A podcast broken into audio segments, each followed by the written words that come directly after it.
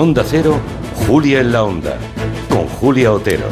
Pues eso, que hoy queremos hablar de la guerra. Bueno, una que no existe aún, que los ciudadanos de la Unión Europea vemos como una amenaza entre muy lejana e inexistente, pero de la que llevan una semana hablándonos personas tan principales como Ursula von der Leyen, Emmanuel Macron y esta misma mañana, como acabamos de repasar en el boletín, Putin en su discurso sobre el Estado de la Nación. Primero fue Macron, así en modo estadista en guerra, el que jugó a despertar conciencias europeas ante la posibilidad bélica en suelo europeo. Siguió Ursula von der Leyen, volviendo a ese principio latino al que hacíamos referencia, ese de que si queremos paz hay que prepararse para la guerra, ¿no? Guerra, por cierto, que dijo que no era imposible. Y esta mañana Putin ha recordado sin anestesia que Rusia tiene armas capaces de alcanzar objetivos en Occidente. Así que nos hacemos preguntas. ¿Hasta qué punto estamos tomando suficientemente en serio estas advertencias bélicas?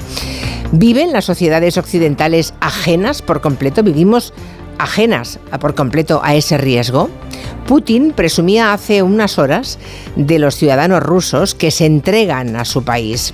Solo le faltó decir, aunque estaba implícito, que no era el caso de las blandas sociedades occidentales que ni siquiera tienen hijos y se dirigen, textualmente, hacia la degeneración y la extinción, así, tal cual. Y nos preguntamos, ¿hay que vivir de espaldas a esa amenaza? ¿Por qué hemos descartado que podamos vivir una guerra en suelo europeo? Y sobre todo, ¿cómo reaccionaría la vieja Europa del bienestar ante una guerra? Preguntas que plantearemos a un filósofo, a Rafael Narbona, a Angélica Rubio y a Juan Soto Ibars.